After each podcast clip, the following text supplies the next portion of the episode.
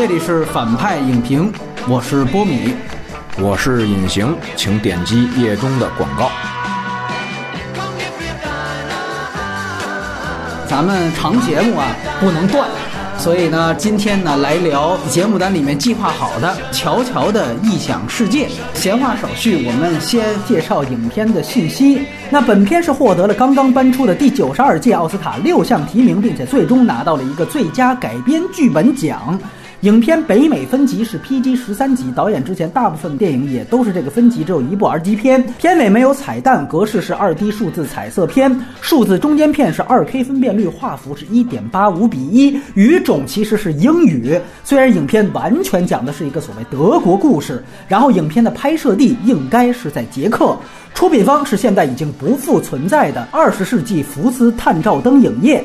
这也是福斯被收购之后被迪士尼允许继续开发的为数不多的项目。此外，TSG 娱乐也是影片的联合出品方。电影原著来自女性作家克里斯汀·勒南斯发表的小说《龙行天空》，也叫《苍穹之龙》啊，目前还没有一个官方的中译。那这位原著作者和导演还是老乡，都来自新西兰。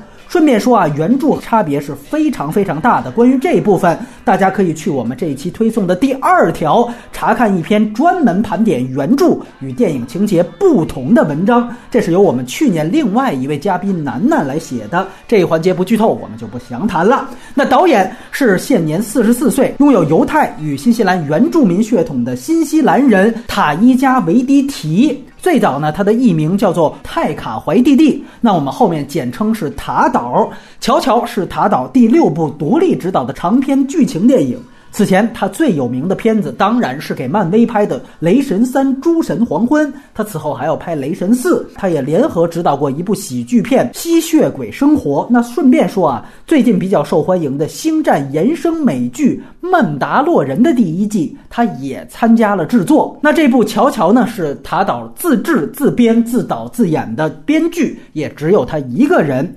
主演方面包括了拿到本届奥斯卡最佳女配角提名的斯嘉丽·约翰。逊以及奥斯卡得主山姆洛克威尔以及塔岛本人啊，导演饰演的是希特勒。那当然，本片的真正男一号呢是来自英国的素人小演员罗曼格里芬戴维斯，他呢也凭借这个角色获得了金球奖因喜类影帝的提名。而犹太人埃尔莎的饰演者呢是托马辛麦肯齐。他和导演一样，都来自新西兰，而且还演过另外一位新西兰大导的代表作《霍比特人三》。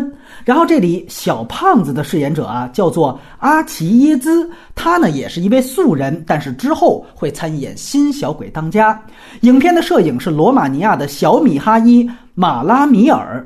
他此前掌镜过 PTA 极具实验风格的七十毫米胶片电影《大师》，更是和晚年的科波拉合作过两次。配乐迈克尔基亚奇诺则是好莱坞著名的行活配乐，凭《飞屋环游记》拿到过奥斯卡，这次提名了英奥，但是落选了奥斯卡的提名。影片最早呢是在去年，也就是二零一九年的多伦多电影节进行了世界首映，并且摘得了人民选择奖。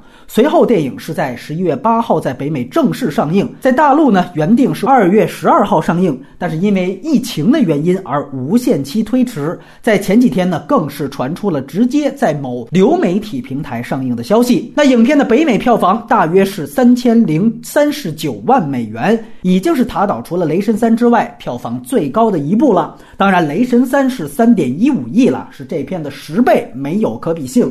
最有可比性的反倒是奥斯卡维度，它呢是今年奥斯卡九部入围最佳影片的电影里面，除了两部没有正式在院线登陆的《网大》之外，票房最差的一部，甚至它比《寄生虫》三千五百万美元的票房还要低。这届大部分提名奥斯卡最佳影片的票房都在亿元级别，只有这部和《寄生虫》是远低于这个基准线。当然，《寄生虫》在赢得奥斯卡之后，现在票房还在猛涨。所以，乔乔的票房是有点出乎意料的低。那么，信息介绍就是这些。下面插播我们最后录制的打分环节。我打六点五分。我呢，推荐给一切心中有爱的人嘛，包括一些没有那么讨厌的小粉红，看一看领袖的崩塌，是吧？大国的幻灭，是吧？看一看，看一看。如果是你本身就是特男性化思维，对吧？又又历史控，又又又这种的，那你就不用看这片子了。我给五点五分吧。我本以为啊，它是一个无耻混蛋。或者是斯大林之死那样的片子，我绝对接受半架空，绝对接受喜剧化的呈现一个年代戏，这都没问题。但是我接受的是斯大林之死那样的无耻混蛋那样，因为我们喜欢看锋利的或者有力量的东西。对，就这俩东西在这片子里都缺失。它表面上跟这片子可能一般观众看可能差不多，觉得都是调侃历史都是调侃历史。但是你要去研究他们的文本，你会发现可能都是对的。真的是严肃历史，它只是表现方法稍微解构一下。昆汀那个可能更复杂，但你仔细想想，我们当时在昆汀外延也分析了，它也是对的，因为那第三幕是不存在的，所以它都是把真正的严肃历史装进了一个看似调侃的新瓶子里面。但是酒是他妈非常纯正的。我本以为奥斯卡继今年又出了一部这样的片子，所以由于因为有原来那种调侃历史的方向，我当然没把它当辛德勒名单，我当然甚至都没把它当这个呃美丽人生，但是我还以为他们是这样的，所以这是让我觉得预期上最大的差别。然后它有几处，接下来我们在缺点部分谈到的地方。是让我觉得我非常不能接受的。你不能说啊，我是儿童视角，或者我是半架空就可以掩盖的缺点。呃，但是推荐部分。我比较认同隐形的，好像听起来是说推荐给有童心的人看，但问题是在于这个片子会对中国观众有叠加效应，因为巨婴国嘛。但是导演的那种孩童童真性跟中国的这个巨婴又是完全不一样啊！对对对，是因为中国这个巨婴恰恰是你刚才说的那个具有巨大破坏力的婴儿的那个无意识状态的巨婴，是的。而导演的这个童心是真的受过良好的教育教养下的童心，你能看到导演就是片子里乔。乔的妈妈完了，像斯嘉丽·约翰逊一样呵护的他的片子，你也能看到导演背后就也有那么样一个伟大的女性，就是有那么样一个家庭。我们他妈今天这巨婴国不是这么回事儿，是他妈恶英，你知道吗？但我们特别愿意自己说，哎，我还是个孩子。所以其实推荐的那个所谓的有爱的人，并不是说推给那个。天天嘴里我还是个孩子，但是实实际上你是个傻逼，就是不是推荐给你们家不配看电影，你知道吗？好，今天呢开始是分优缺点来聊外延环节，我们可能就相关的题材，尤其是导演啊，大家比较熟悉的这个塔导他的前作来稍微的回顾一下。我们先是关于缺点的讨论。因为反正就两个人啊，那我就先谈一谈他相对比较平淡的一点呢，还是他这个爱最大的这么一个主题。他用了两个非常明显的道具，其中一个是这鞋带儿，还有一个呢是蝴蝶。呃，鞋带儿呢，我觉得还好，蝴蝶呢，在我看来就有点刻意，尤其是乔乔带那女孩洗澡之后。他等于在外头，他就给做了一个满肚子都有蝴蝶的这么一个场景。这个呢是对应之前他妈妈在河边上跟他说的那段话：“你要知道爱是什么，你就不会这么说我了。”他其实就像满肚子是蝴蝶一样。可能塔导觉得特牛逼，哎，我把原来说的一段台词给直接物化了。其实那一幕大家去想一想啊。就是说，你看见一个女孩洗澡，这应该被展现为是一种性觉醒。他可能觉得，因为他拍的是小孩儿，是吧？就这方面必须得干净，你不能有对于小孩任何性征方面的展示，不然人家指责你这电影好像给恋童癖服务的这么一个倾向。那怎么办？他就等于是把它给纯爱化。但是你仔细想想，这个动作跟他所谓铺的这个符号是接不上的。我就想到原来你比如说陈可辛，我特别喜欢的一个片子叫。记得香蕉成熟时，你听这名字你就知道，他在展现一个儿童有性觉醒的时候，他可以用很多其他的电影手段，比如说那种杂耍蒙太奇，我接一个氢弹爆炸或者是香蕉这种比喻，你哪怕不直接拍说男孩的勃起，你也有其他很多的方法，在这里面呢，完全把它纯爱化，反倒我觉得刻意。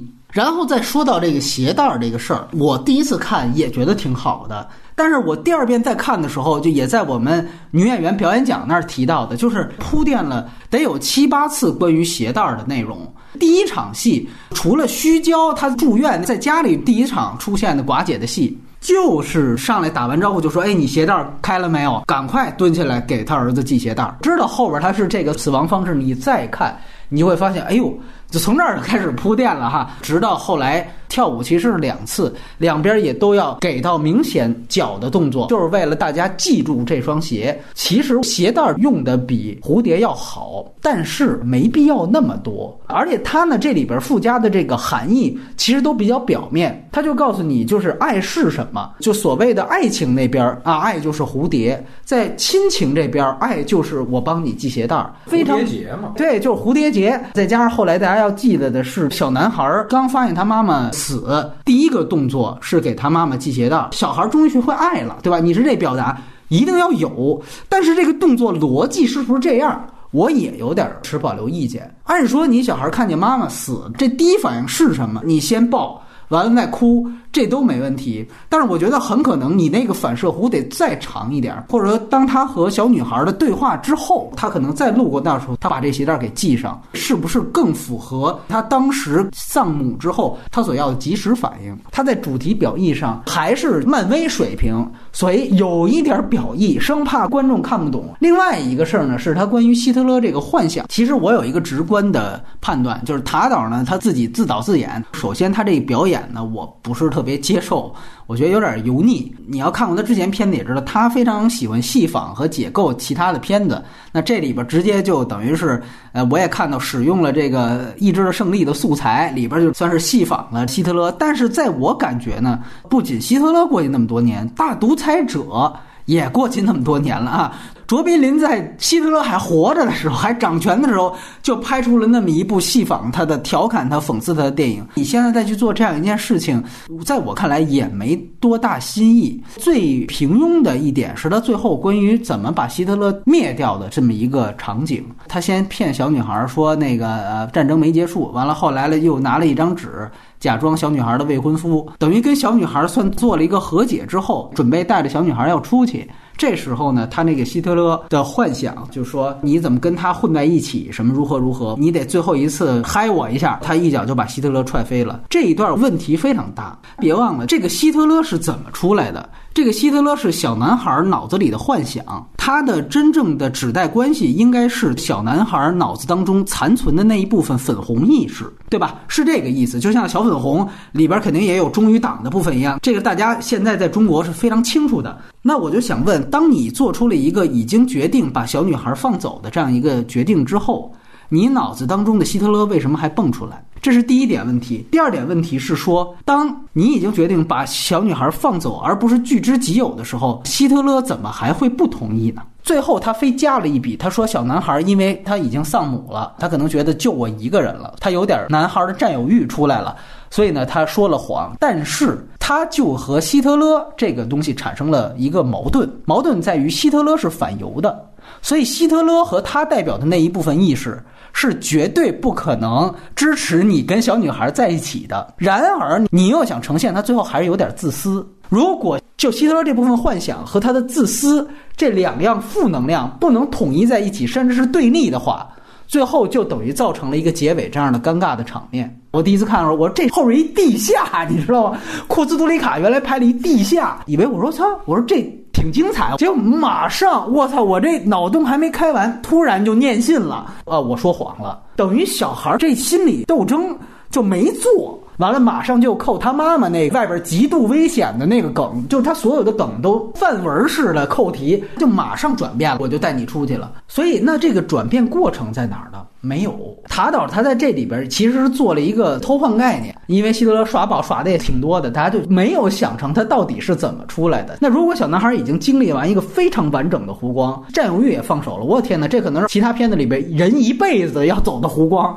他这个基本上这五分钟就走完了，然后。希特勒还在，这个在我看来是说不太通的。另外呢，这个片子是一个超现实的电影，所以我一直在纠结。它就让我想看什么呢？有一些我们截出图来的这个所谓抗日神剧，就说八路军的连长给士兵训话，就是说同志们，八年抗战就要开始了，就是整个电影其实是一个马后炮视角。这个电影我就记得有一句话是，当时寡姐在饭桌上跟他说：“他说你知道吗？咱们国家就马上都快完蛋了，很快这个战争就结束了。这个盟军已经打到哪儿了？苏军已经如何如何了？就要胜利了。完了，他跟希特勒一起拍桌子就说：啊，你这怎么站到敌人那边去了？寡姐马说：哎呀，咱们饭桌上不聊政治。就那一段，他要展现寡姐反抗军的一面。但是其实当时我那么一看，我就觉得就跳出来了。斯嘉丽约翰逊她起码是德国女人。”而且嫁给军官的，在这个国家覆灭的时候，马上要被摧毁，甚至是分裂的时候，他不可能说出那样的话。就这样的人会为纳粹的这个政府倒台而高兴，但是但是他绝对不会因为德国的沦陷而高兴。这个在我看来就不是一个正常的人能说出的话，甚至在我看来就是抗德神剧的写法。就他这里边有可能有一个暗示啊，它里面希特勒提到了刺杀希特勒那件事儿，就是我们知道布莱恩辛格之前阿汤哥拍的那件事儿，正好又提到了他的父亲，其实就失踪了，编了一个理由是去了意大利。就是有可能有一个暗示啊，我觉得，因为他们家整个其实这个社会地位挺高的，也有可能是他父亲就是那一批被处决的人，属于是反希特勒个人的。但实际上，人家还是一批德国军官。哦，这个倒是我还没注意啊。他是国防军和党卫军，没错，就就就这么一个有这可能，有这可能。我告诉你，真正像社会地位比较高的、受过良好文化的人，他们只会为政党甚至是希特勒个人的死亡而高兴，但绝不会因为说我们国家马上。八国联军要来了，我操，咱们就拍手称快。这样的人在我看来也不可能值得歌颂。你看他妈那个状态吧，就是德奸，你知道吗？就有点那种感觉。我不是在挑历史的刺儿，如果带着这个想法去看，其实寡姐的死那个重量都没有那么重。尤其他那有几个行为，我实在是捉急。这里边展现的最大的反抗行为，就是他掏出一个传单。完，这传单是放在他们家门口桌子上。我以为他是多大的一个地下党的组织的。你说你散传单，你也不往远了散，就这有点太抗德神剧了，你明白吧？还给了一下他那传单的内容，内容是解放德国。合着你也没有具体的计划，就喊口号。说不好听的，就这人死的有点傻。就是你要都知道，马上德国就完蛋了。您再多撑十天，可能您也就过去了。解放德国这传单也不用这么早就扔，还非扔自己家门口，生怕别人发现。所以就这整体链接呀，就相对来说比较幼稚。就他很多故意超现实的东西，这个我不挑刺儿。毕竟你寡姐这个人你是当正面塑造的，对吧？你那死拍的那么有设计感。但是你最后呈现出来的这个样子，这个重量并不够。而且我再说一句，就是他这里边有一幕是突然盖尔盖尔太保来他们家了之后呢，整个搜他们家，应该他的暗示是说，当时那些人已经发现寡姐有问题了，甚至已经逮捕，甚至已经给处决了，对吧？完了，我再搜你们家看看有没有问题。这时候说出了一个姐姐，在我看来啊，这不可能就这么放过去了。当然，他设计了一个说山姆洛克维尔等于是挡了一道，但是盖世太保这天天查犹太人，你这么突然出现一位来，能不能就这么轻易的放过去？我综述一下吧，整个反派的压力，包括现实感的残酷性，导演根本就没有琢磨。他其实整体上还是在停留在一个儿童片的轻松基调上。这个从它摄影啊各方面的这种非常明亮的打光也能够体现出来。再有一个就是对于现实性的映照，也因为这个就打了折扣。因为之前也了解一下，就是他说他为什么自己要演希特勒，因为他是一个毛利和犹太人的混血。其实就是我这样的人是最在纳粹眼里是最劣等的、最肮脏的、最肮脏的。往牙身上对我，但是我今天我就演他。这个我觉得就是你要是。拍摄于一九四五年、四六年，我觉得那都挺牛逼的。就你这么设置，也都挺棒的。卓别林那时代拍都挺好的，但问题在于，您现在是二零二一九年片的，就是你黑他黑的再狠。又怎么样呢？因为我觉得你现在重提种族主义的抬头是骂川普，对吧？今年大选年你是在骂川普，那从这个角度上来说，你对于整个现实的映照可能又没有那么强啊，你就不能再沉溺于对于希特勒简单的意志的胜利那些演讲的戏仿动作上了。包括你记前几年还有一个德国人自己拍希特勒回来了，那个真的是切中要害的，在说德国现在是不是纳粹新纳粹？对，新纳粹在抬头。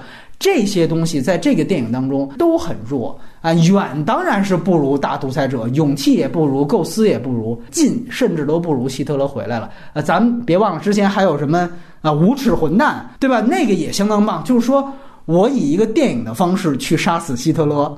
这个是有我自己明确的主题的，那都没话讲。所以我觉得，就是如果相对于这些同类型的题材，这个电影确实还是单薄，甚至可以说幼稚了一些。也听听隐形，就非常认同那个波米说的这这几点。看这个片子之前的时候呢，我其实不知道它具体讲的是什么故事，但是我只知道它好像是有奇幻。但是我看的时候，我就觉得它其实在奇幻这块儿。并没有做到很多，而且我认为你刚才提到的很多问题啊，都是他这个片子核心利益的一体两面。那个东西给他带来了很大的优势，一会儿咱们再说。没错，但同时带来一问题是什么呢？他其实试图是用一个孩子的逻辑去解释整个事件，对，这就造成了逻辑上的含糊不清。就是就你知道吗？就给他等于相当于偷机取巧了。两两方面讲，一个是从他整个片子的呈现，就比如说。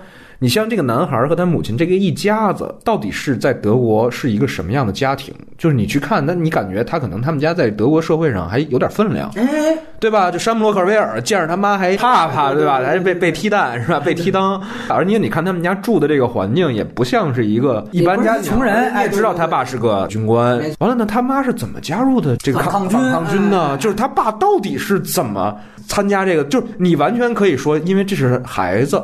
所以他记不得，他留白了，对他说不出。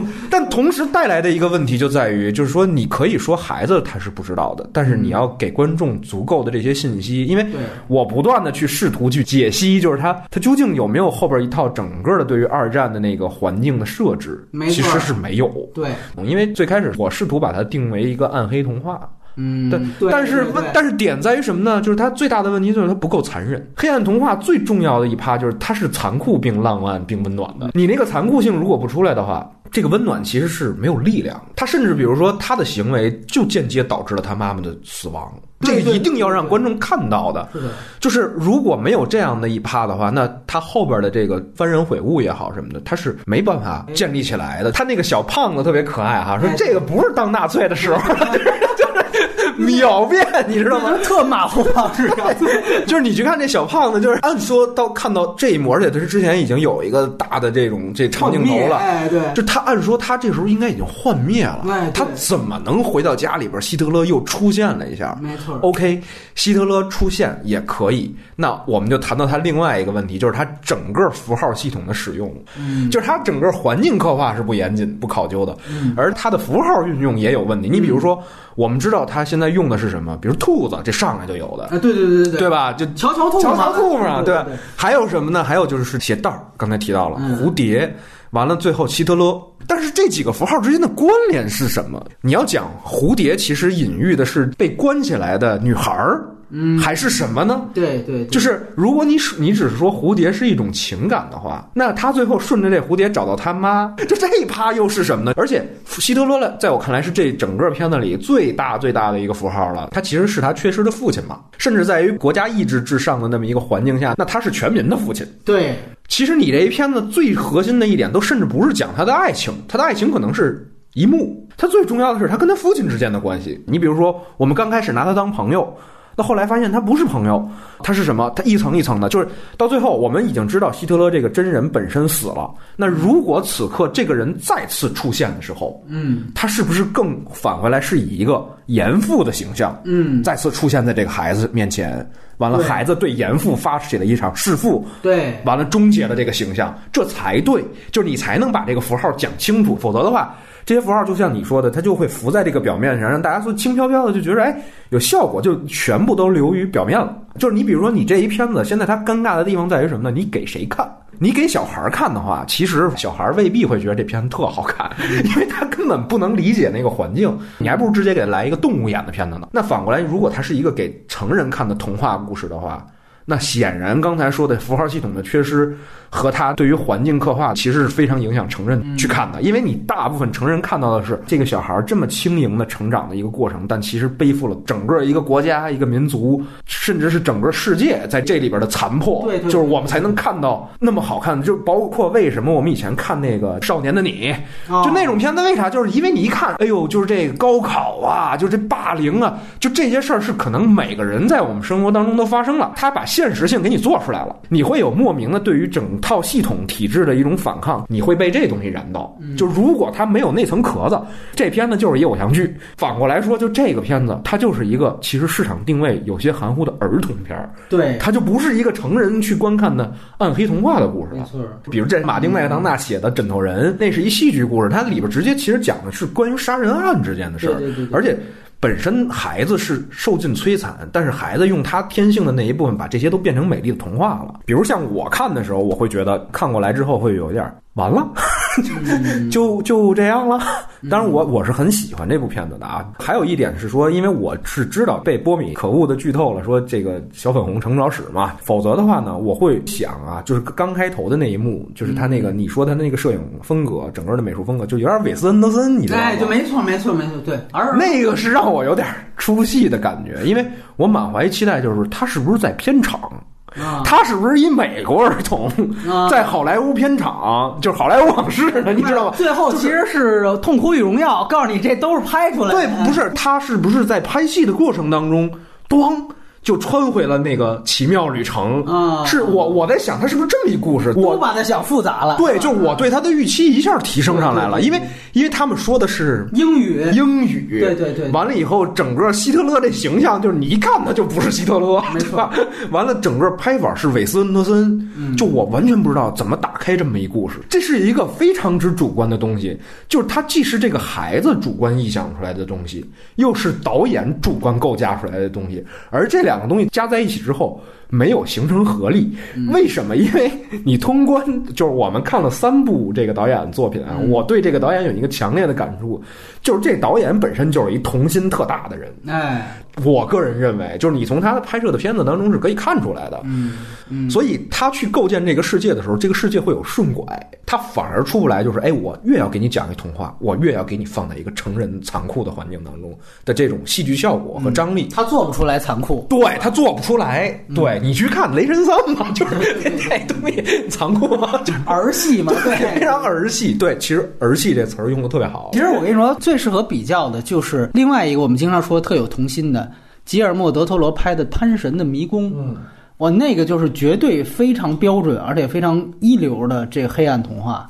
就他讲的是西班牙的独裁时期嘛，我操，那个对位就是最后把现实世界，就像你说的，我们所有对于这个片子可能的这种沙盘浓缩到一个孩子眼中的小周边故事的一个世界，把它放在了一个地下的怪物的世界当中。就是两个世界的对照的复杂性，那你想，那迪尔莫·德罗设计了多少牛逼的怪物和怪物形象？您这自己演希特勒，这就代 就代指了这孩子当中幻想的。那你要比人家那个更复杂、更牛逼、更下功夫的，那你这是不是还拿六个奥斯卡提名？也太轻松了吧！另外就是真正那个对位的复杂度，那里全有，包括说对于现实世界的理解。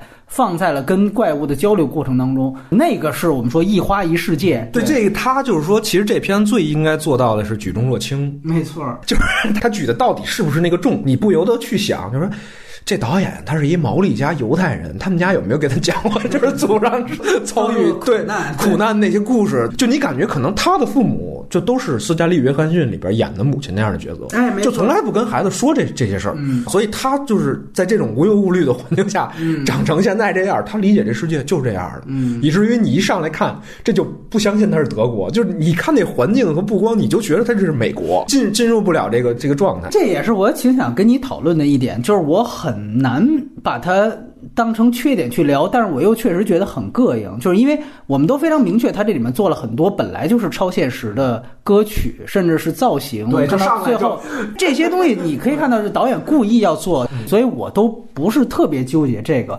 但是有两点啊，一点就是说使用英语到底有没有别的用意？除了他还是要迎合美国主流市场之外，因为在昆汀《无耻混蛋》已经基本宣告。就是所谓英语是外语片的傻逼之后，你再看这种外国人说英语的这种片子，你都会觉得非常的大国沙文主义。看到最后，有一些基本的历史史实，它这里边这小镇，它其实明显是有美国士兵的。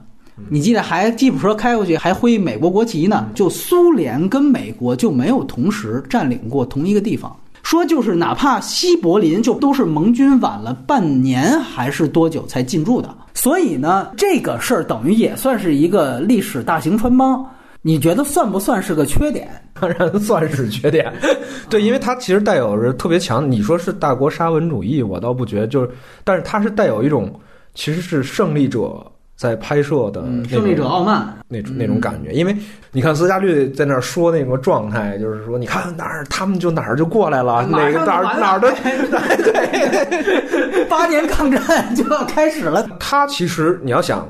导演本身讲述这故事就是胜利的这一波人，他在讲述的故事，你就会觉得这个东西会顺过来了。呃，这两年看到的影视作品里，就反映二战的这个，我觉得比较好是德国一电视剧叫《我们的父辈》，它其实是讲这个几个年轻人在德国的这个过程当中整个变化的成长，他们就非常有刚才波米提到的这样的感觉，就是。他们最后都反战，哪怕从他是他是党卫进了党卫军都军官了，哥兄弟两个人到最后有死的，完回到最后回到了他们最初作为普通的年轻人在柏林聚会的小地下室里，但是他们对于这个国家的感情就是那个复杂性一下就出来了，就是说这是非常复杂的一种情感，就是我们去讲说小孩儿你可以不理解，但是这个环境该是什么样，这是必须要做到的，否则的话。就会让你觉得这个是是真，所以我再回说一句，很可能他又得有苏联士兵，又照美国，可能就是因为解决那最后那语言梗，你明白吗？就是怕更多的人想到，就说，哎，怎么你们说英语，我也说英语，这就太穿了。而且我再说一遍，就是大家要看过，哪怕没了解过历史，你看什么帝国的毁灭，最后有一个重头戏是什么？就是苏军到德国之后烧杀抢掠，这个是众人皆知，对吧？就是哇，他这里拍的极为光明哇，就是被解放了，你知道吗？就那小女孩出来之后，我操，就是我们胜利了。就是苏联人也是严重仇视犹太人的，你知道吗？就是他得继续在那儿再窝再窝个半一年半载才有可能出来，就是还跳舞。这些就说白了，就是导演啊。这些历史课可能也都没上过，所以我就说他们家里人有没有给讲过 这父辈，对吧？当年毛利人是怎么是 应对白人的？当然，这里我相信底下肯定也有喜欢这片儿或留言，就说既然人家都设定了这是小孩视角，再加上是一个超现实的语境，是不是这些？就都不用那么在这个事儿，就特别像有一回拍一作业，当时我们那个就是一个搞笑，就有点无厘头性质。就是当时那是在古代，那我剧本当中是出现了这个古代人拿着现代兵器的周星驰那种。在这个情况下呢，我要求他们去找服装，就是我讲明朝特务，就是什么东厂、西厂、太监绣春刀。哎，对，结果他们给我找来服装是这大盘扣，就是一看就是清朝的衣服。我说这不对，你得回去给我换去啊，对吧？组里边那同学就跟我急了，说你这不都胡写了吗？就是你这还在乎什么这？我说那他妈不是这么回事儿，对吧？就是我这拿枪的喜剧效果要出来，靠的是他其他部分稍微严谨一些，他他是对位。如果我压根儿就没这些，这戏这喜剧效果也也出现不了，你反而不知道你在看的是什么了。对，现在这个问题出现的，就是跟那个情况差不多，就是他好好像我用一下儿童这事儿，我好像什么都可以啊，没错，不讲究，没错没错，不严谨，就按我想象的来吧。对，包括你其实提到那点非常好，就我们也可以值得讨论，就是说，到底斯嘉丽·约翰逊的死跟小孩的作为有没有关系？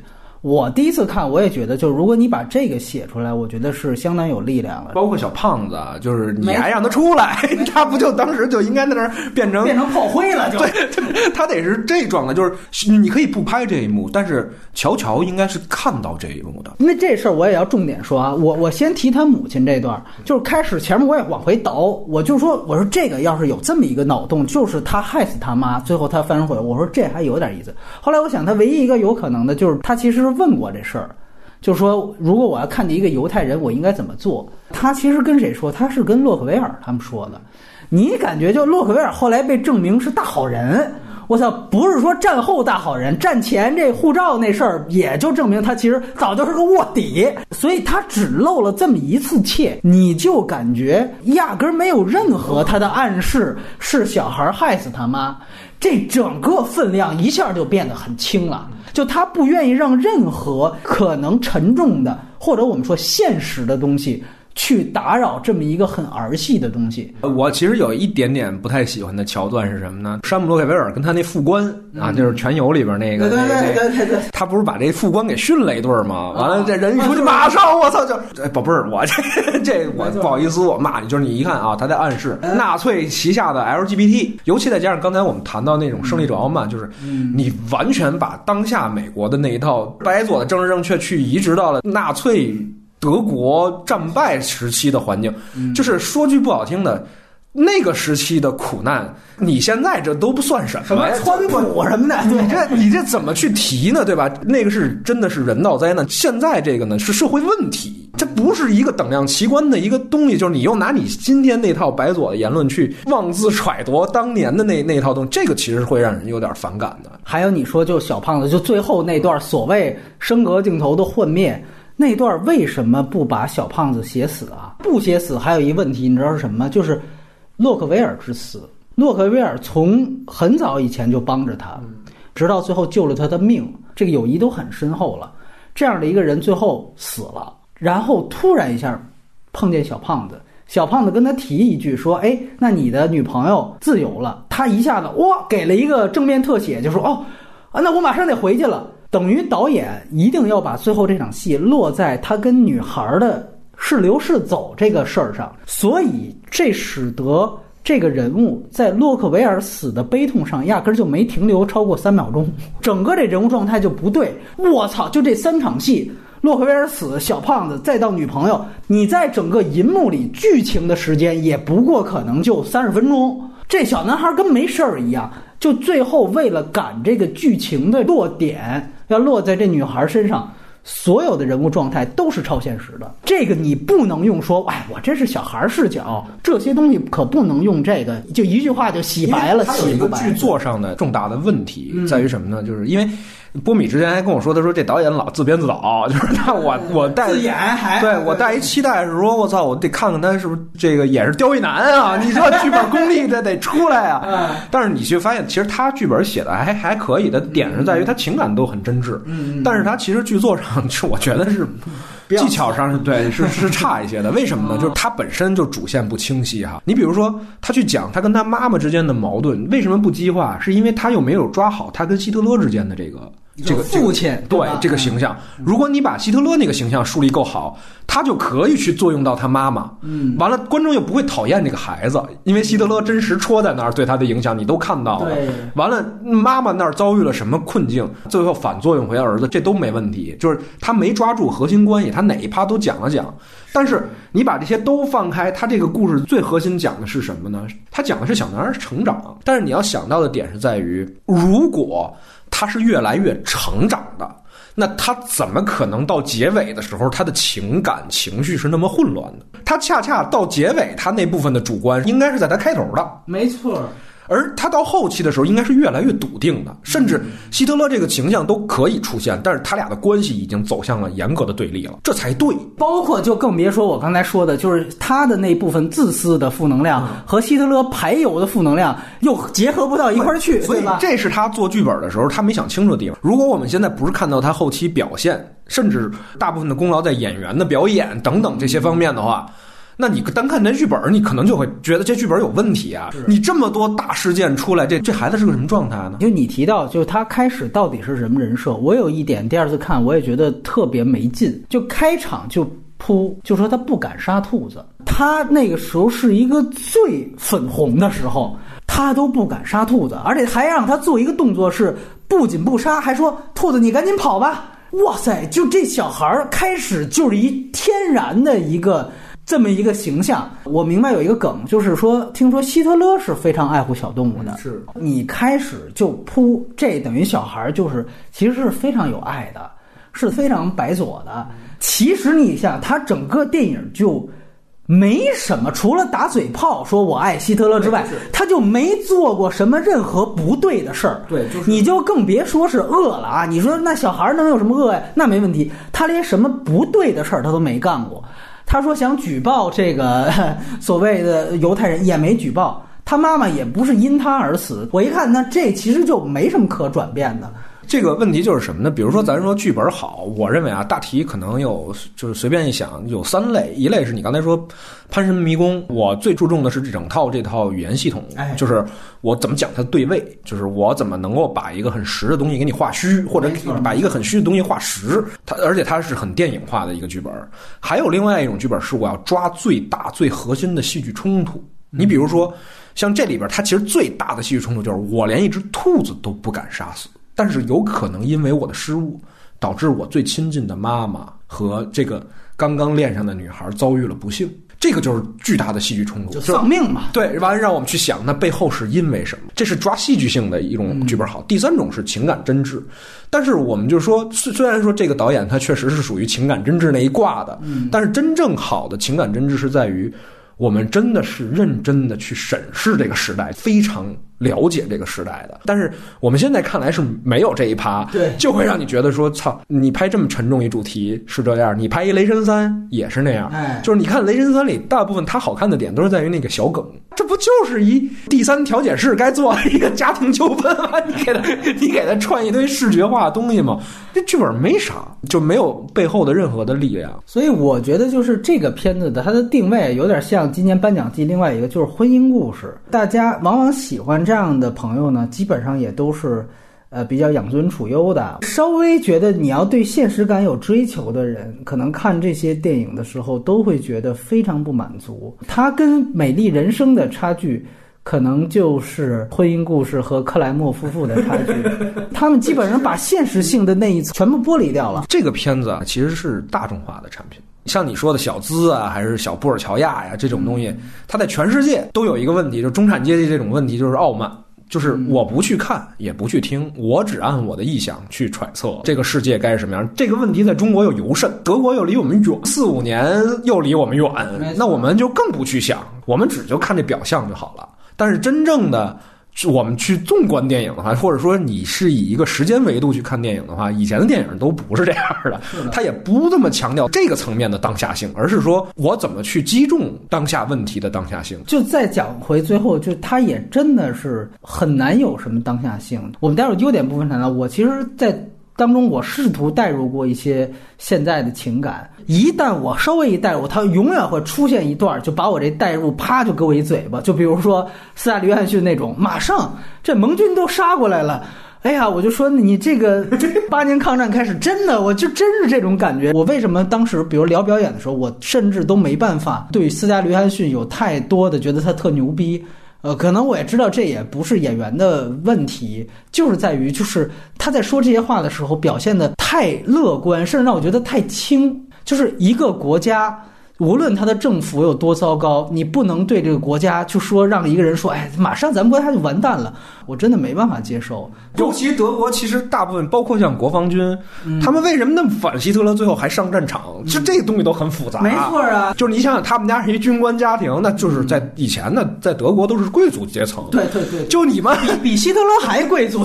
对，希特勒你怼子，人家是他们正经的一个红裤。对对对，这个女性吧，她一是特现代。美国人，哎，二是特像法国人，他。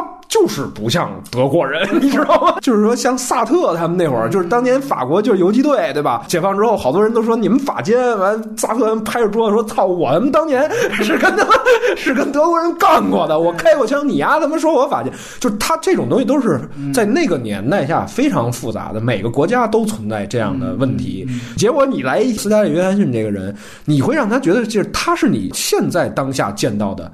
女性，尤其你就会发现，她是本质上她是歌颂这个女性的，她就没有历史意识，你明白吗？你就觉得丫就站着说话不腰疼，就这种无意识，其实才反映出一种无知。我就正好是假期看灯塔和那个女巫，你就看出那导演，我操，你就他学究型的，就是家背后整个一个社会系统，就要给你装一小故事里。没错，就这跟乔乔这这这导演叫什么塔导哈，就不这 就是你看他们完全不是一个类型的导演。当然有有很多人会喜欢，而且我觉得可能很多女性观众啊会喜欢情感类的这一类的这个创作者。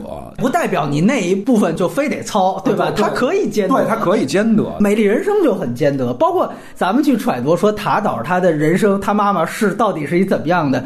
就是那你说罗伯托贝尼尼，他作为一个意大利人，他当时是怎么去揣度他那个故事的？比如说我们在工作当中，如果遇到这样的一个导演，就会头疼，就会你你就会觉得他这种孩童气的东西就特可贵，你要保护他，但是你又觉得。大哥，你得做点功课，你知道吗？就是你再不愿意看，你得把那历史书翻出来，你得进去。所以我现在马上就想，比如说咱们原来觉得童心特大的，比如说像蒂姆·波顿，他。基本没碰过历史向的东西。他玩传说，他把传说那套东西玩的特别好，断头谷啊，或者什么的。对对对，他真的年小时候是个乔乔，你知道吗？就是你就能看出来，他把他童年的那 那那种对于形象的想象，对于符号的想象，就怎么运用出来。但是咱们看这导片子，这导演就感觉他就是完全没没有任何创伤，他的世界一片光明。所以你就别说这个，你就之前大家都会对比《钢琴家》和《辛德勒名单》。就是你会明白，就是斯皮尔伯格也是犹太人，但是他是养尊处优的那代犹太人。最大的创伤就是他妈离婚了什么的。波兰斯基是从死人堆里爬出来的。都说嘛，辛勒名单原来最早找的是波兰斯基，波兰斯基给拒了。他拒了之后，他自己写了一个钢琴家。其中有一幕就是在辛勒名单里面，他让一批犹太人脱光了进密闭的一个房间，故意给了那个喷头，大家都以为这就是毒气室，结果啪。一开发现，哎，那真的是热水流出来了，是让他们洗澡。反预期就是按类型片桥段，这段特别棒。但是后来后我还采访了一些，比如赤简，就是潘立德他们，他就说我们他妈绝对不会拍这种。这个你就知道，就是大家这就是也是情感，对，就是如果你真进到那程度的话，你不会用这个想到用这个东西去做，因为纳粹开没开毒气室？开了，那你为什么要做这么一段？你就是只是单纯的反观众预期，对吗？就是你在消费嘛，这个这个就是消费了。对啊，就是后来说大屠杀幸存者就看啊，辛德勒名单就能看怒了。我说那还是辛德勒名单呢，同志们，他要看这乔乔兔，他不得把他倒砍死？所以问题在于，就是说我为什么说他是迎合当下的呢？就是你那批观众也基本上有了，也不会看这片子了，就是最老的也都斯皮尔伯格那批了，他就更不会站出来。还是说他取巧的那一部分也遮掉了他很多这方面的问。问题，你所以这问题就是我们解析这个影片，就是创作者对于这影片的架构背后的东西，我们一看，哎，就他妈觉得不舒服，对吧？就是这不舒服啊啊啊！好，这就是关于缺点部分的讨论。下面我们来说说优点，这回那隐形先来。就是优点，刚才说一体两面的，就是它这个儿童化的这个这个事儿。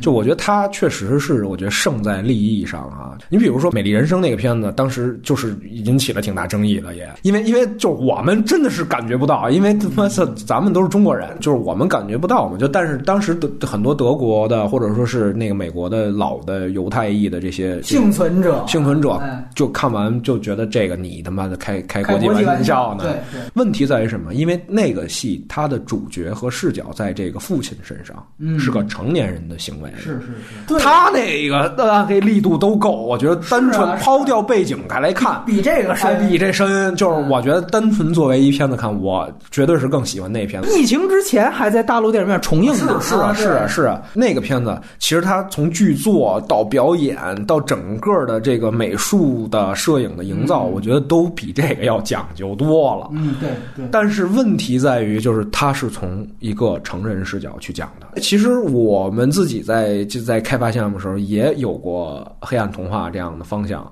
但是当时其实真没拎清的一点就是说，你怎么能进入完全进入一个小孩的视视角？就是其实中国的儿童片有一个非常大的问题，就是我们总是在用成人的逻辑去想象儿童。嗯，所以真的是当我看明白了啊，我看明白这不是他妈好莱坞拍戏的那个 那个开场之后，我说啊，他真就是幻想的那个这个希特勒，我还觉得这真挺好，这就是孩子，就是他现实跟想象分不清的。他好像是有原著，对对对，他改编剧本，对他原著里边没有这个想象出来的人，这好像是这个导演在这个这个里边加进来的意淫的嘛。就这个表现，他一下就让你消解掉很多很多东西。就是咱们刚才说不能找借口的，呃，也也可以是借口。你可以说这万 万磁王啊，你想想这万磁王经历那么痛苦的事儿，他把这些想象成美好一点，他他正义一点不好吗？对 吧？就是就是就波米跟我说说这得聊剧本是吧？他改编剧本讲，那我们看完我真的是觉得这剧本没什么可聊的，哦，因为他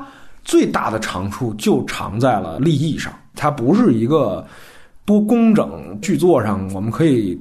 多嚼出很多东西来，而且我我刚才谈缺点的时候也谈多了很多他剧作上的问题，对吧？就是对对，好像这奖给他不太称职，是吗？啊，因为是这样，就是说剧本奖他从来不是看剧本，他都是看成片的，所以你他成片整体的质感还是不错的。第一，首先这个立意就是我们导演还是有能力一下把我们带到那个儿童视角，让我们跟儿童采取一种平视的状态展开这样一故事，让你觉得一切的 bug 和穿帮都可以先忽略掉。嗯，就如果我们想象一下《美丽人生》是一是那个孩子去讲。说我爸爸当时干了什么？完了，其他人去揣测他爸当时怎么怎么干做的这件事儿，那他可能很多问题也也不会存在了。但当然，那样剧作难度会更大啊。我觉得他剧作上最可取的就是这种设定上的东西。这个改编剧本奖呢，跟他竞争的还有一个就是小丑。这两个你单纯论剧作的话，绝对小丑牛逼啊！我操！那你觉得从难度来讲，很难说，他俩的创作方式是完全不一样的。就是你比如你让你让小丑的。这导演去构思乔乔这故事，他可能想破脑袋，他也想不成乔乔现在这样。啊，对对对。然后以塔导的心态，他是绝对拍不出小丑的。我之所以聊这个话题，除了是因为这是两个改编剧本奖的这个竞争对手，还有一个事儿是之前两个人有一顿骂战，他们当时也是就喜剧文化有一番争论。小丑里面有一个很重要的主题，后来这个托德·菲利普斯也说，他说就是现在所谓白左的这些政治正确。呃，完全限制了很多喜剧的梗的发挥。但是呢，塔导当时直接就反击这事儿了，就说你不要拿这种事情当做你可以侮辱别人的借口。大概他那个意思，你知道吗？其实这都是你行你上的。你看我拍乔乔，我不是照样没有违反任何的这个政政治正确的这个戒律，咱照样奥斯卡是不是？没必要非得走你那条路才他妈牛逼，对吧？就是因为两个人原来都是拍喜剧的。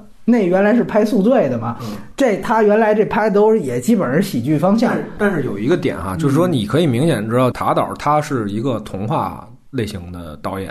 托德·菲利普斯，他这从宿醉，虽然就你一看是一 R 级，R 级就是有点屎尿屁那种，但是他一上来就是成人故事，包括小丑，这太这是给成人看的片子，哪怕里边的喜剧桥段，他都是带反思性的去给你讲，哎，你看这怎么怎么回事儿？我觉得你说这信息也挺有意思，就是说，那塔导的这套言论，其实，在成年人世界当中去看他，他其实就是一挺瞧瞧的人，你知道吗？也挺好莱坞粉红的这么一状态，不是？就那当然了，他说你。你比如说，你不能冒犯残疾人啊、残障人士啊，对吧？反过来说，就是说，那他这个乔乔有没有冒犯到当时的德国人？对啊，有没有冒犯到呢？我觉得这评论者可以去去去这么去指责创作者，但是俩创作者这么 自己这么互掐，这事儿就有点没必要了。对，因为呢，就是两位呢都是好莱坞杠顶的中生代的写喜剧的高手啊。你就论喜剧的方向上来讲啊，你觉得乔乔有什么有意思的地方吗？我觉得是肯定笑了，但是所有东西都基于一个前提，就是我很快的就进入了他的儿童设定。但是你要说真正有什么东西会让你觉得我操这东西回味吧？没有，反而更多这片子让我觉得好的是它确实有一些温暖的一些明亮的东西在这里边，而不是喜剧性的东西。就是它的喜剧没力量，基于它的设定，比如扔手榴弹呀什么之类的。这种我觉得都是还行。因为还有一点，我觉得还比较好笑，就希特勒那个，就是一一遇大事儿就没了，你知道吗？就是瞧瞧，每到要犯错误的那个关口，那都希特勒开始来怂恿一段，完一出事儿，希特勒就啪就没。就这最开场就是手榴弹嘛，他照了一段手榴弹，希特勒先看见先跑，对吧？对，但这种笑点啊，又不是儿童性的笑点，就是你儿童是看不出这种笑点的，你知道吗？这只能说基于我们可能了解希特勒，你可能觉得啊，这个其实设定还挺好笑。其实你要这么说，你说。他妈妈死，他安排希特勒没有对这个事儿有任何置评，甚至你说他看见他妈妈的脚那双脚之后，希特勒要出来，他得说什么吗？他肯定说活该啊，或者说他安慰他吗？你会发现，就导演在真正有戏剧核心冲突的时候，他把这事儿就回避掉了。对，那按说其实这是你的挑战难度。如果我硬逼着你，你就在他出现他妈妈那场戏，你让希特勒出现，你设计一段对话，我看看。到后来，最后再出现，希特勒已经死了，再出现就已经讨论到后边的事儿了，这就已经带过去了。你想想，如果是你说的这种，就是希特勒相当于他父权形象的话，那他母亲死了，他觉得现在在世界上真的无依无靠的时候，他能想起的是谁？当然想起的是领袖了。那元首为什么不出来？他的这个情感转变背后没有事件支撑嘛？只能就像你说的，你刚才要给他洗了个白，就是一遇大事儿，希特勒就撤了。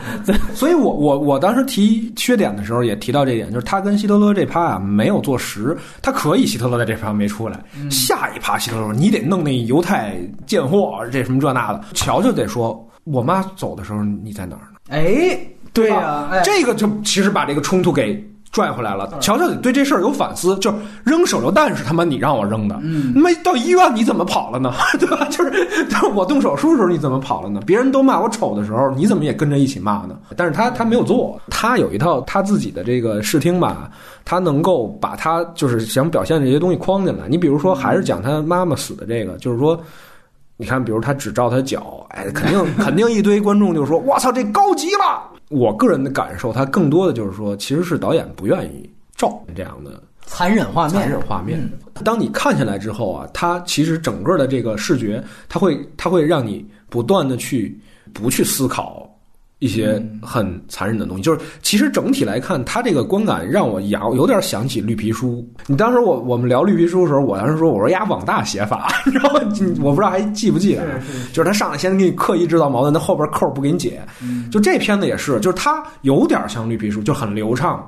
就是为什么流畅？就因为导演自己就是这么一人，就是他坐在你面前，哪怕你觉得他有时候跟你扯淡，跟你红卫兵，你也愿意相信他，本质无害，本质无害，本质无害啊！而且他讲的这个。事儿呢，是用了一个很轻轻巧的方式去讲了一个就是小粉红的事儿，但是我们看的时候觉得不过瘾，是因为我们身边真的太多小粉红了，就我们觉得小粉红嘴脸比这个丑恶多了。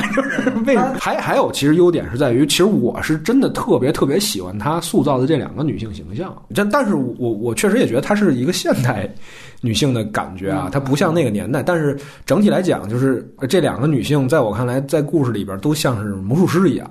嗯，就他们不断的在给这个小孩制造幻觉。你看，妈妈都是在逗他，这是一个成熟女性嘛？对，对待自己的孩子嘛。那那个犹太女孩呢，是吓他。完了，但是你又看出这个吓唬背后其实是是善良的。他们不是那种。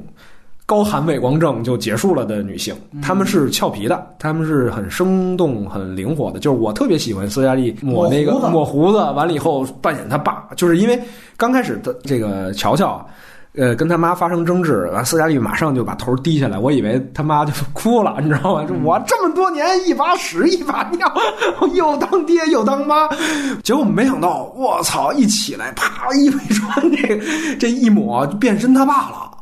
完了以后，他就直接就就给你演了一个又当爹又当妈，你知道吗？而且是笑着给你演啊！这场戏就是我我也笑了，但是我那个笑也不是捧腹大笑的这种状态，而是觉得哎还不错，还不错，就是还挺好。确实，这两个两个女性都给我了就挺温暖的这种感觉，这是让我觉得对这片子巨大加分项的一个点啊！但同时哈，就是如果你再看咱其他的片子之后，你又会发现啊。这个塔导啊，他对所有女性的架构又都有趋同化的倾向。是是是啊，就跟姜文里边的女性都差不多一样。对对，所以我说这个导演本质是小孩儿，你知道吗？他对圣母化，他只相信人性好的那一方面，包括就是山姆洛克维尔最后的这。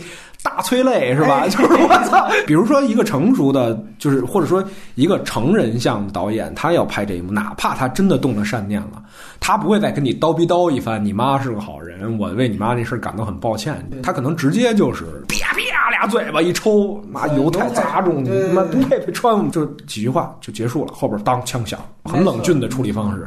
他不是，我在这一发一定也得掰一下。我一定也得讲一讲，就是你会你会看到他满满的善意吧？你你就看钢琴家最后不也有一个善有善念的犹太军官吗？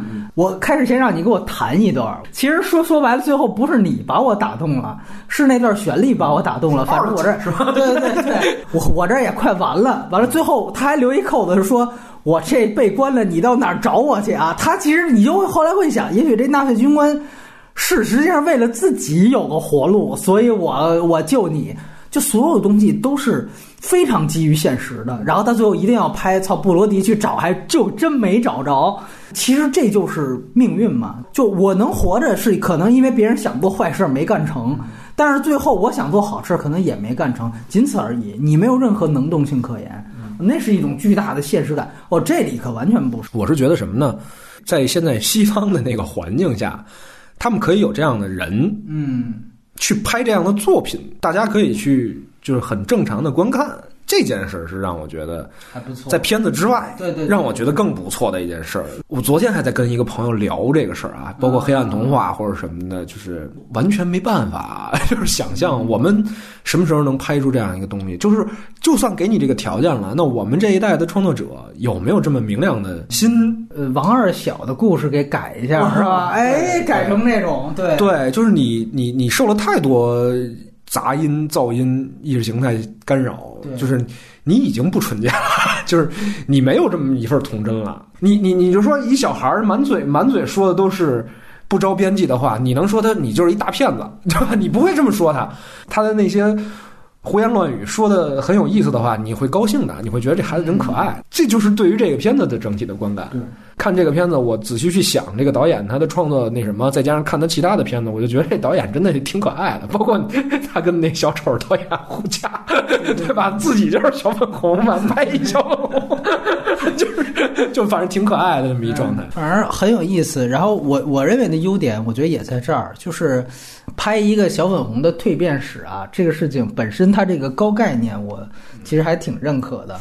我为什么说在缺点环节，我说我特别愿意带入这片子，但是每当刚一带入就给我打脸，就是愿意带入，就是因为在这儿。其实到最后我也能得出这么一结论，就是导演可能他是无意识的，但是他好像留了一个隐喻，就是最后你发现什么能让一个小粉红转变？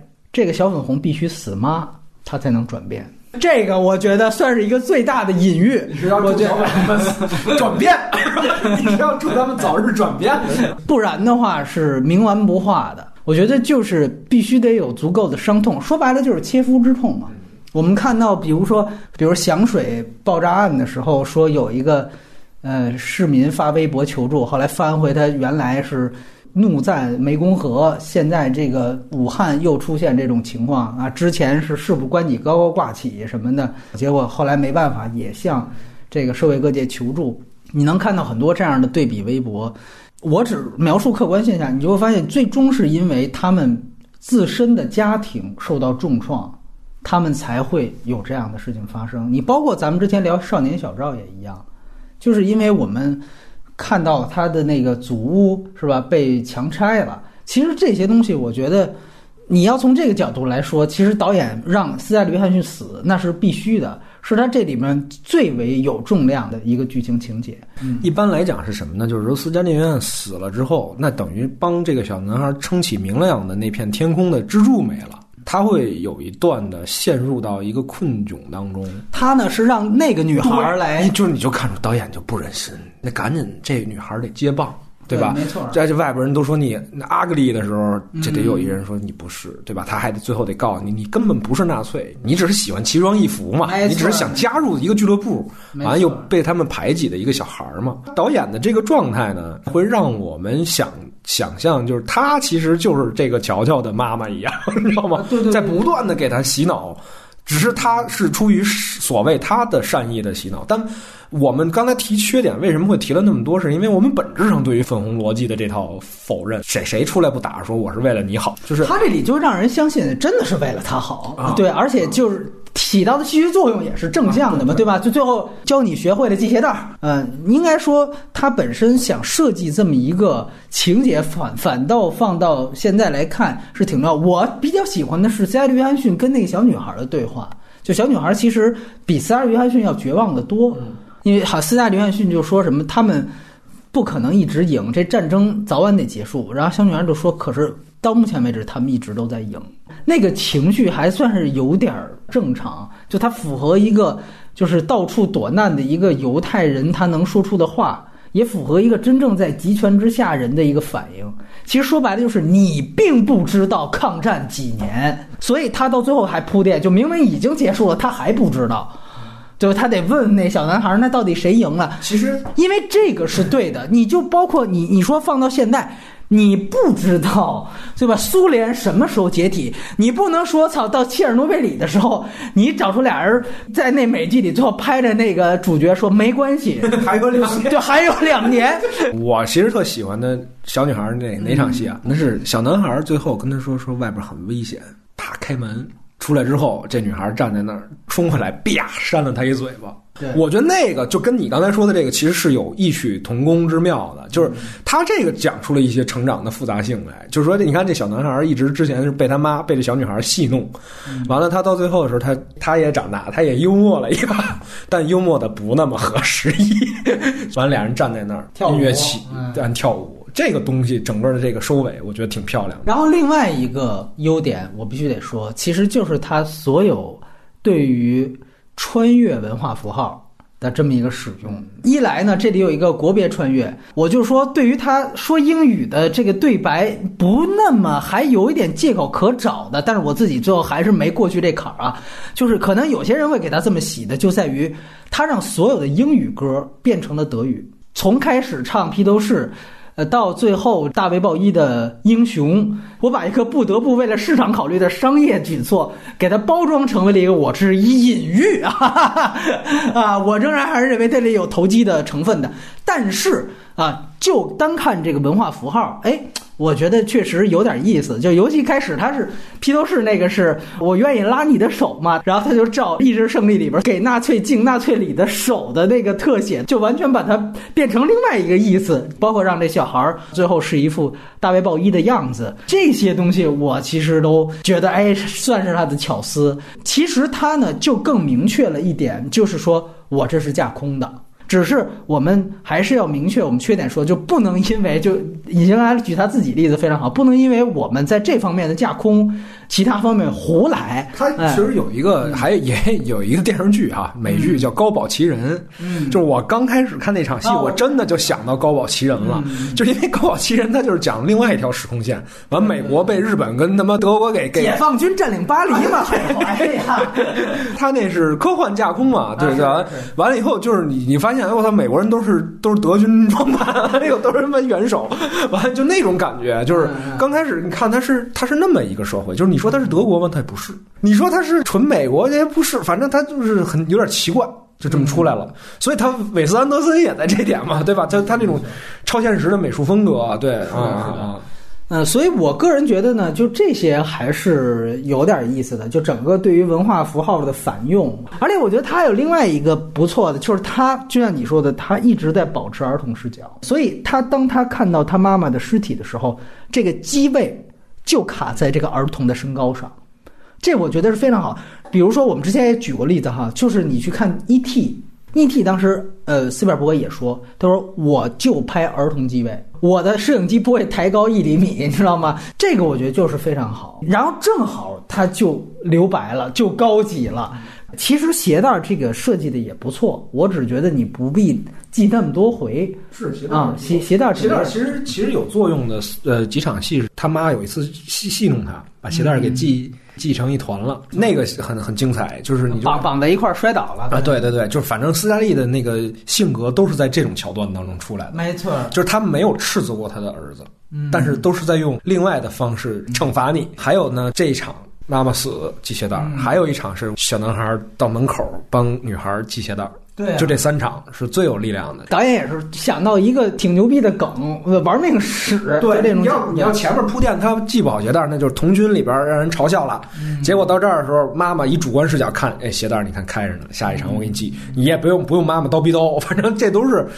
剧作技巧加减法的事儿，但是这个例子呢，其实可以用来以后，比如我们聊到一些片子的剧本缺少串联的时候，我们可以拿鞋带作为一个正面案例。嗯，其实之前也有这样的例子嘛，基本上好多国产片缺少这种引经据典的这种符号，一种符号字显笔，但其实是完整性的非常重要的一部分的东西。没错，没错，没错。咱比如说这个囧妈。其实他就他就缺乏这个东西。他讲母子关系，你到最后你应该有什么符号？你去铺垫这个事情，你把它串联起来，都生动性，都是生动性，其实是生动性，对吧？就是我们经常看我们的戏，就觉得说，包括韩国电影也有这种问题，就是他的人物。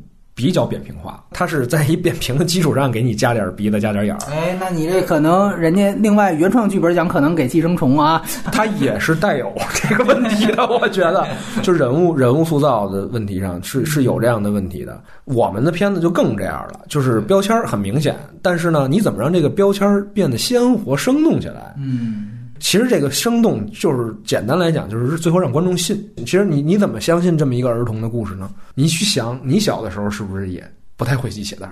你学习系鞋带也有一过程。那那个阶段谁在帮你系鞋带？是你妈妈，她一下就把你拽过来了。中国人写儿童片会有很大的问题，在于就是就我们没有童心，我们很难去想象我们小的时候，我自己都已经不能理解我自己的童年了。莱昂内他拍小孩儿。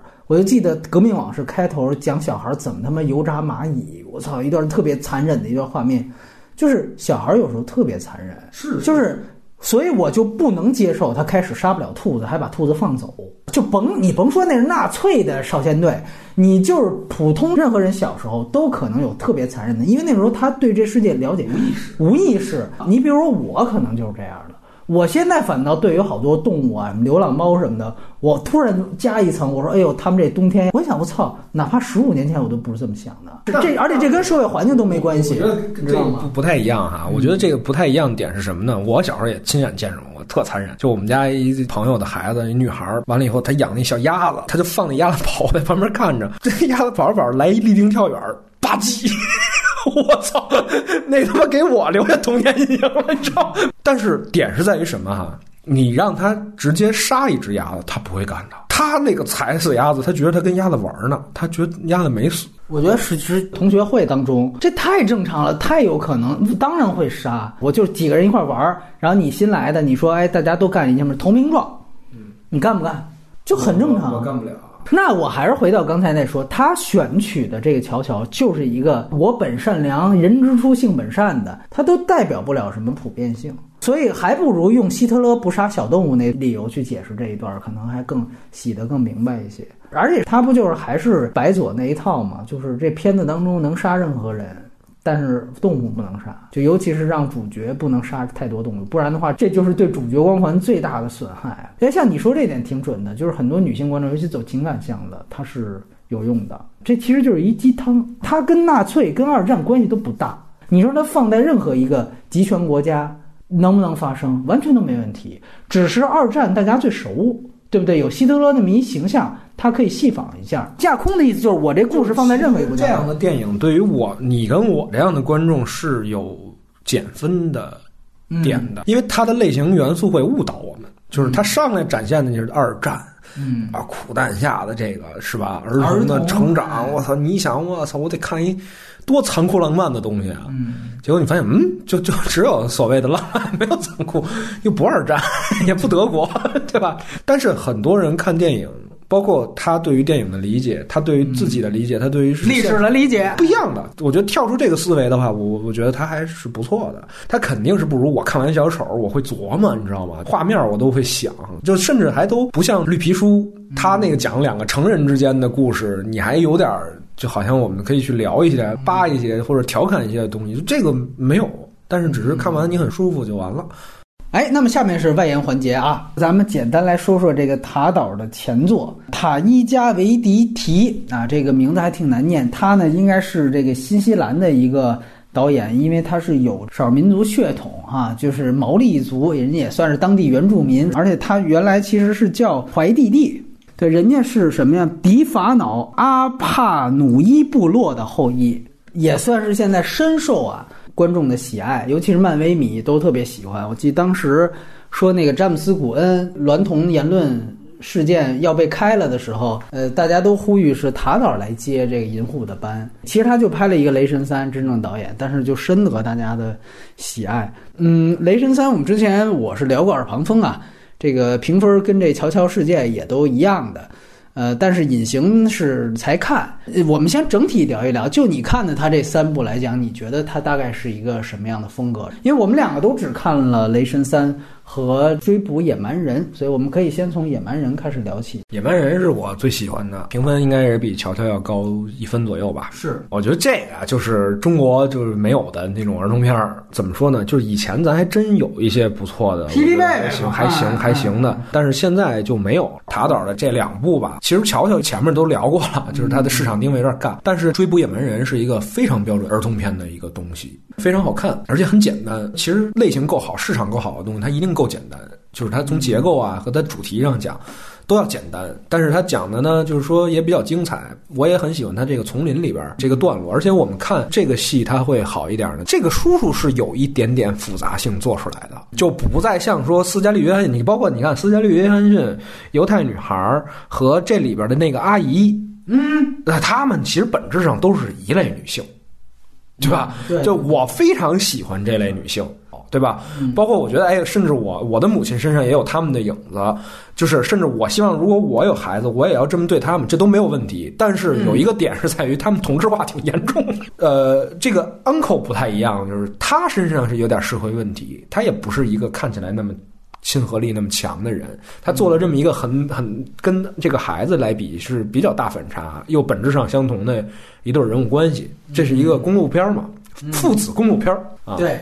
其实我们现在想做这种，这是父子关系啊，什么一想什么父子雄兵什么的，对吧？这都 都往都往这种父子公路上去。你去看看人家这个讲的非常的流畅。第二就是说，我觉得他讲的那个雨林里边这些戏啊，我也挺喜欢的，而且我也特喜欢这小胖子 这个演员的表演。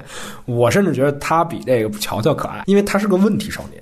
对，他不像乔乔那么完美无瑕，是对吧？乔乔的那个问题都是当时的历史环境和对，就是假定性太强，没错，对，就是他的一切你都可以归功给希特勒。呃，但是但是这这部戏里边这个他也讲了他的原因，但是你也看出这小混蛋有时候也挺气人的，是吧？啊，但是他气人的同时又有点童真，他这两个人物营造的都比乔乔里边的人物要复杂一些，对，要真实一些。啊，这个是我觉得它更好的点。其实你甚至可以觉得乔乔的整个这个戏路啊，这个就是跟呃野蛮人完全一样。他其实到最后都有这么一幕，而且我觉得都有点问题。就是什么？就你提到的。就是这小孩他都有占有欲，所以他这最后这一幕是最狠的，直接就高喊他的继父猥亵他，包括他甚至冲他继父开枪，这枪是真打上去了。这些东西我觉得是这个电影有力量也更现实的东西，细思极恐啊！这就这小孩他甚至是汤兰兰某一个罗生门版本当中的汤兰兰的，这个我觉得是非常狠的啊。但是他还是有一个问题，就是在于他最后这事儿是突然有的，你明白？是在他们真正开车开到一半儿才有的这个分歧，这个分歧应该拉得更长一点，最后让他的占有欲体现出来。前面都太和谐了，问题跟那个乔乔最后完全一样。你说希特勒其实也是他内心外化的过程，所以这个点是说他一贯觉得他剧本上的问题，就是他没有太多剧作技巧，就是他一定要设定这两个人不可调和的。行为上的冲突，对，观众看的是这个，对吧？你骨架说几幕十张什么几张的，这都没问题。是，但是你观众其实是牵引的下来的时候，是看的对这个设定有预期，对吧？就是一结巴一胖子，就是最郭德纲最常使用的这种设定。你看他俩一哑巴，呃，就是一一哑巴一话痨，是吧？就呀，设定到这儿了，完了你就看他俩一路上磕磕撞撞，磕磕撞撞，他出效果。嗯，这个是看点。他在这些呢，都用别的东西去给你串了，是给你使点什么其他猎人。就这个我不太喜欢他啊，他一有问题就往外找，包括这，你也能看出这个导演他真的是太单纯了。就是这福利院这个，福利他这福利院这梗我是真乐了。就是上电视上，我们不放过每一个孩子，你知道吗？但是你你他有没有在稍微的高效的讲一讲为什么这样？没有，你看到的就是一个孩子站那喊我不跟你们走。那讨厌他们之后应该怎么样呢？为什么这样呢？你一点你都不谈，就他有推翻世界的能力，但他没有构建世界的能力。他呢，这个电影好是好在，比如说他探讨的主题啊这些方面，相对于他后面这两部要深入的多。比如说，他展现的是一个是整个体制，一个无能的低效的体制，同时又会对于边缘人是有歧视、排挤，甚至是捕杀的，对吧？追捕这个词是体现在这儿。所以说，就说你们作为这个社会的这个边缘人，像我们看待异端一样，一定要把你们消灭掉。这个东西是非常强烈的。整个就是它里边有另外一个疯子嘛，那也挺逗的。他提到那个表格那段，哎，那其实非常生动。他想到那个我是布莱克打电话了，是吧？就是 他把西方的这种低效的通病，就通过哎，我是布莱克像打电话，这里边填表格非常准。就是他其实在说的就是平常你们。没有人关心过我们，但是一旦出了事儿，你们又捕杀我。而且你知道，就那一段看，你今天看还挺应景的，你知道吗？就 是他逃到没大山里，自我隔离，一进来先给你掏一锅，别别别，政府监视，别发微信了。结果一连手机，我操，军警就上门了，就差 YouTube 上传视频了，是吧？最后都被带走，强制隔离了。对，他在对于社会问题的触及，要比这个要实在一些。然后再加上他最后，他其实讲的一个说白了就是亲密关系和这种羁绊关系当中，他的一种占有欲的出现。其实这个我觉得写的也非常的，就到最后那笔也非常的好，也非常有力量。其实跟《阳光普照》那个命题是一样的，就是啊，因为这个继父他本身山姆内尔嘛，我们很熟悉的一个演员，他其实本身是有前科的，所以他就知道，也许社会对于我这样的人，就因为我年轻时候犯的错。可能他就永远，你再有任何争议，他就永远把把你往坏处想。然后恰巧这个在前面，我本以为他只是随便提了这么一笔。但是到最后，他一定要把这事儿用上。首先跟猎人接触，说他逼我做，然后我手还很软，强调他有可能娈童的。其实他那段喜剧特别像《警察故事一》有那么一段，这些好像在那儿看起来都是梗而已。但是他到最后把它用在了整个核心上，确实这两个主题在最后发生了冲突。这就是我觉得特遗憾的地方，也是说跟乔乔一样的地方，就是你讲社会对你的倾压和这种围剿，到最后一个外在矛盾，一个内在矛盾。其实这是两个主题，你最后合一块儿，你说不了了，所以显得稍微有点乱，也缺少铺垫。但是这两个主题单拎出来都足够重要。然后像你提到的儿童视角跟大人视角也特别重要。如果大家看这个片子的话，还会很自然想到他童年恰巧有另外一个片子叫《神奇队长》，不是惊奇队长，是那个维果莫腾森，就是绿皮书的那个男主角，他当时提名奥斯卡影帝的一个片子，他讲的就是。跟《乔乔兔》和《美丽人生》的区别完全一样，他是从父亲的角度去讲，他主动带着一家人去荒野生存，他就认为说，也是觉得资本主义那一套都傻逼，咱们就得，哎，回归原始女巫。对，但是他那个就没那么符号啊，他完全是讲的是从一个家庭边出发的，然后到最后其实是他父亲的这个乌托邦的破灭。他其实那个片子呢，可能你去看他对于什么体制啊各方面呈现的，当然其实也有有意思地方，但是可能在我看来就稍微可能更降气一些。原因可能也是他是从父亲角度去出发的。他真的这个事儿是让我觉得有反躬自省。我们之前做开发就类似这种呃黑暗童话东西，但真的是从成人视角想，你就觉得这故事讲不通。但是我们看了瞧瞧，我真突然觉得我操。如果设定是从孩子视角出发，好像一切问题迎刃而解了。当当然啊，它带来一个就是你真的能想到孩子的逻辑和呈现吗？才对，对对对对，就只是你在设计层面上解决这问题了。没错，执行层面上你得找到适配的人才能把这一步做出来啊。咱们也可以去看看，当年我们骂过这个小猪佩奇大电影，哇，当时好多营销号给那片子洗地，也是说人家是从孩子视角出发了，你们大人没有发言权。那片子二点几分也能成为理由，所以这都不叫事儿啊，视角也不能完全掩盖问题。但是确实，我们就就具体情况具体分析，在塔岛这儿，他这个视角是没问题的，而尤其是追捕野蛮人，你就会发现，到最后，他就因为不想让他继父走，不想投降，他就敢喊出来说：“哦，是他猥亵了我。”我当时看到那儿，我们他妈都知道，这一个人要背负这样的名声，狩猎，我操，这他妈我一拍大腿，我说这真他妈操蛋。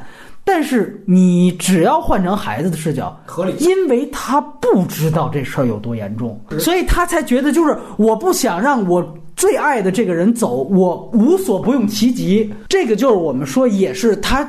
乔乔里缺乏的那个东西，就是说，就小孩最可能纯真的这点，反倒可能害了你最最爱的那个人。其实我们在构建暗黑童话的时候，当时我我当时有一个照方向是什么呢？就是说，孩子是没长大的坏人，罪犯是是是是长大了的小孩儿。就是你要按这个逻辑去做他俩的这个行为。其实你去看这片子是对上，就是当时我们在执行的时候也遇到问题，就是你怎么去。进入那个逻辑，让他走通，就是他在这个片子里其实是走通了。就是你看小孩做的那一幕，就是让你觉得说“操呀，干了一个挺挺操蛋的事儿”。但是呢，站在他那逻辑下，太合理了。就是这个冲突吧，它不是两个对等的人，就是完了以后我伤害你，你伤害我，它是其实不对等，但是又完全的冲突。就是这种戏剧效果，其实是最好的戏剧效果。就是他恰恰是做的，不是说每个大人都是忘了童年那种鸡汤式的，他讲的是有有白有黑。加在一块儿的复杂性问题，就是这个东西，我觉得是确实是在野蛮人跟那个乔乔之间差挺挺大一块儿的东西啊。对，所以我觉得他可能还是在他新西兰本土拍片子，可能更游刃放得开。我觉得对，而且还有一个优点我也得提哦，就是前二十分钟真的太精彩了。这个就是让我当时像看《阳光普照》那种感觉一样，就追捕野蛮人，就是第二十分钟时候，妈妈突然死了。哎，我觉得这个显得漂亮。确实，我都我都打开，就是我正好打开就表格，我就记了一笔，就是我说这个要要这个技巧好，它很像咱们当时聊那个聊过那个扑水少年啊，反类型，你记着吧？当时就说他失口使劲，对，失口使劲，说那老师一来说我带着你们啊，那叭老师怀孕了，老师走了，对吧？有一点，但那个更戏谑啊，就是他这个其实用的。就有点意思，而且就是导致了我所有事情都因为这个事情发生嘛。你当时其实我还在想，就是开始肯定大家有一个预期，他故意制造一个预期是说这问题少年肯定。跟这一家会产生巨大的冲突，然后最后和解。包括你看，开始一来哦，我转一圈，我又上警车，哥们儿要走，这段太逗了。这是我坐骑，哥们儿走了，哎，太棒了。但是后来到生日哥那儿，我说这事儿基本解决了呀，这一家都挺棒的，在给狗什么？我说这怎么往下拍呀？我去，哎，我操，死了，这就有意思。马上到那儿，我其实都还在想，我说这突然死亡设计这剧本怎么怎么着，像哪个片子呢？结果到后来是突然直接切到下一幕，那一二逼神职人员在那儿念 念悼词，好像就他自己演的吧。完了之后就剩一个山姆内尔和小男孩在那儿坐着。我操！我一下，我哎，这等于后边要写他俩。我说那这有戏了，因为这等于这继父从来就没接受过他。哎，我说这就来了，原来等于这粘合剂没了，这就有敢于给粘合剂下料。又敢于啪就斩了，就这就是够狠，没错，就是《权力游戏》好看，它就是这个。嘛。对，我就给你这儿死一个，操！说白了，等于他等于相当于就是斯嘉丽在他妈二十分钟就死了，后边都是你跟那小女孩的事儿。你还能怎么写？说实话，他要那么写，这片子主题就清晰好多了，那就是爱情故事。是啊，可能之前我们还有一事儿没聊，就是说，哪怕如果我一直带有种族歧视色彩，我能不能爱上一个犹太人也没问题啊。就原来比如什么《午夜守门人》那种，对吧？就是完全 啊，看完得他妈自杀！我操！就类似这种激烈是大有人在的。包括原来我们看那个《为奴十二年》，法沙是可以跟一个黑人发生关系，但同时我还可以拿你当牲口。对吧？这完全是没问题的。其实这个反倒能解决希特勒那点。你要把这个关系能捋清楚，反倒能解决这事儿。塔岛他想不到这一点，所以不能难为他。所以说，从这个角度来说，他在《野蛮人》这前边的这个剧作，我觉得非常棒。后边这个也有重点，反倒中间我觉得。稍微有点拖，跟几次猎人，包括在中间那些段落，我觉得有点。我看起来都是靠那小男孩 表演撑起来。就而且我觉得这塔导真挺有意思，他对小胖子都挺情有独钟的。我发现，其实他在之前还拍过很多毛利男孩什么的。呃，另外最后就是雷神三，隐形是刚刚看完，看完我也觉得挺无聊的。首先，我觉得就这个类别，我就挺挺不喜欢的。完了就就。整个这超英我就都不喜欢，完了再加上呢，但是他这是喜剧嘛，对吧？你要说他说有人想让他接这个这个这个银河银护，我觉得有有道理，他这确实气质有相近的地方，就逗贫嘛。班纳这就说你知道我是谁？从飞船一掉下去，啪就摔那儿了。包括那个那雷神那儿说我我要出去，啪完就扔一球，球回来砸到自个儿了。对，就是他就是反了原来超英塑造的这种。高大全的形象嘛，我觉得这个东西他都有啊，但是他真的能不能做到银护那么开合，就对吧？就是我都我都我有有点质疑，你知道吗？不用担心，反正古文导演也回来了。对对对对，就是我觉得他的他的喜剧笑点啊，都是在一定的限度内的。啊，对呀，就是觉醒文化框架之内。对，所以他这个笑点都不会让人觉得说。大喷什么之类的，我觉得很难，就全是隔着你的笑点。完了，就整个这构建也挺无聊的。但是他这个戏能拍，也是因为第一，他超英，超英本来就是大人的童话，是吧？第二呢，就是说他又讲一伦理故事，对，他就把这个再加上呢，他这超英里边又是那个。雷神他们一家子，反正是神神仙的事儿，对吧？就假定性超强超强，神仙打架嘛。对对，反正就随他怎么写，就是他的很多问题就全都被掩盖，完了他的搞笑的这一点呢又被凸显，所以就就占便宜了。但基本上是个平庸之作，反正。呃，雷神三呢，我其实没有什么特别多要补充的，所有的都基本跟隐形的观点非常类似，而且我当时其实，在大家刚上映的时候，尤其那时候漫威。那是全民爱戴的时候，只有我给了一个不及格。哎，我觉得这些我其实都没有变。然后到最后吧，我也问问隐形，就是说，我们也提到了刚才一些比较相近的这些片子啊，像什么《美丽人生》啊，包括像《斯大林之死》啊，这个《无耻混蛋》啊这些电影，你个人觉得哪个在对这个历史的解构和真正它的主观的正向的？就是所谓的严肃性和表面的结构历史，你觉得做的最好的？你简单聊聊。我是因为最近看了那个《好莱坞往事》，嗯，所以我就越发偏向于无耻混蛋了。昆汀来了一宇宙吧，对吧？那我以前肯定是更喜欢希特勒回来啊，或者是那那种那种方向的东西，因为它单边来看。它就会更更完整，它会它它也挺符合我的口味的。但是昆汀这个就像是一种电影运动，你明白吗？就那个那个状态就让我觉得很很好。就刚你你刚看《无耻混蛋》，你觉得妈胡扯，你知道吗？结果操，《好莱坞往事》再来的时候，你发现不是，这不是鬼扯，这是这是一场运动。电影改变历史吗？对对，就哎就那个劲儿出来了。我觉得你不能单边看它了。那个我对于这种。解构历史的方式会更更更更买账一些了啊！我我我也觉得是，但是包括其实其他几个，我仍然也觉得也不错，都比这片的强。对，因为《林之死》我是没看啊，我就自动跳成那个希特勒回来了，是不是差不多的风格呢？哎，不是不是，斯大林之死它不是一个假定，它是就拍的斯大林怎么死的，他那个是完全就是恶搞方式的去拍的斯大林之死。但是它其实是全都是历史细节，但是他故意拍特别的搞笑，就是那样一种英语很搞笑是吧？啊，对，然后用英语，然后都是几个，就是史蒂夫·布恰米嘛，《大西洋帝国》那哥们儿，他演的是赫鲁晓夫，你想想看，我操，你知道吧？就纯搞，但是历史细节都对，就那个也是一个极为奇幻的一个效果，就你看，你就觉得这导演丫肯定是他妈的不正经说话。但是你到最后你会发现，他肯定做了历史。这个就是我们说恶搞和荒诞的区别。他拍的是很荒诞的东西。斯大林刚死，剩下几个都已经开始吵起来了，就说你要干什么？你要干什么？你你怎么？你当这个？你当这都吵起来。然后他故意拍，就这都没人印证，就他就忽然又又坐起来了。这其实是一诈尸，你明白吗？然后又这样指，完了几个人马上，哎呀，这个我们不是演戏，我操！